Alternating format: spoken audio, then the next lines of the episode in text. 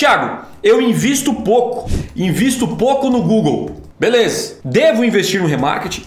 Muita gente vem com essa pergunta, porque fala o seguinte: ah, não, mas eu invisto só 30 reais por dia, 50 reais por dia. Devo criar uma campanha de remarketing? A resposta é sim. Campanha de remarketing precisa estar ativa o tempo inteiro. Ponto. Não importa o seu investimento. Quem investe 30, 50 reais por dia, obviamente tem um tráfego menor no seu site. Ou seja, vai ter um público menor de remarketing. Mas isso não significa que você não tem que fazer a campanha. Por quê, Thiago? Porque aquelas pessoas que sejam 100 pessoas, elas são ultra qualificadas. Pensa comigo, existe aqui o Brasil inteiro como público-alvo, certo? Quando você seleciona as pessoas que já conhecem você e que já demonstraram interesse no seu produto ou serviço e você anuncia só para essas pessoas, o seu tráfego fica muito mais barato e o seu resultado é infinitamente maior. Ou seja, você não desperdiça dinheiro. Então, mesmo que o seu, seu público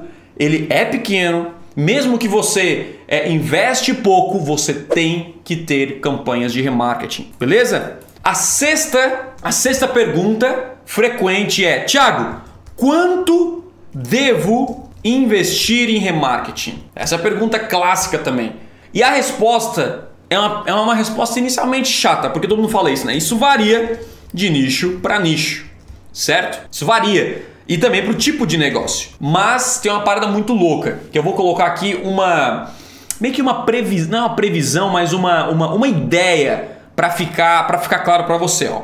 A ideia é você criar uma campanha de remarketing e se ela estiver na sua meta, ou seja, gerando resultado de CPA, né, de custo por venda ou custo por lead, o que que você faz perante isso? Aí você investe o máximo que der. Por quê? Porque está gerando resultado. E outra, como o público é pequeno, o Google não vai conseguir gastar todo o seu dinheiro.